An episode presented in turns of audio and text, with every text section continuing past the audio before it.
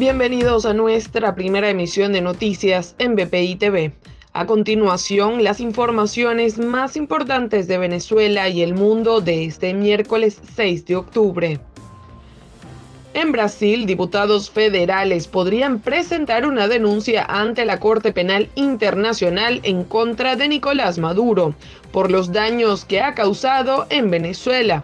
Los legisladores que pertenecen a la Comisión de Seguridad Social y Familia visitaron Roraima para conocer de cerca la crisis migratoria venezolana. La diputada Leandre Dalponte, autora de la demanda, aseguró que se debe contribuir a la crisis en el país.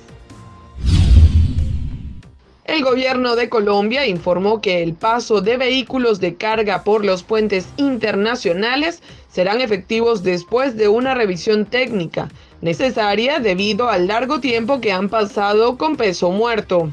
Por su parte, los contenedores colocados en el puente Francisco de Paula Santander, que conecta con las localidades de Ureña y Cúcuta, podrían ser retirados el viernes 8 de octubre.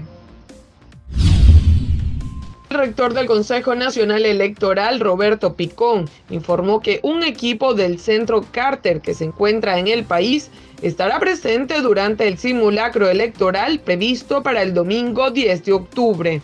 A su vez, explicó que el simulacro se realizará en los centros más emblemáticos de cada municipio y que el objetivo es que el elector se familiarice con la forma de votar en los comicios regionales y municipales.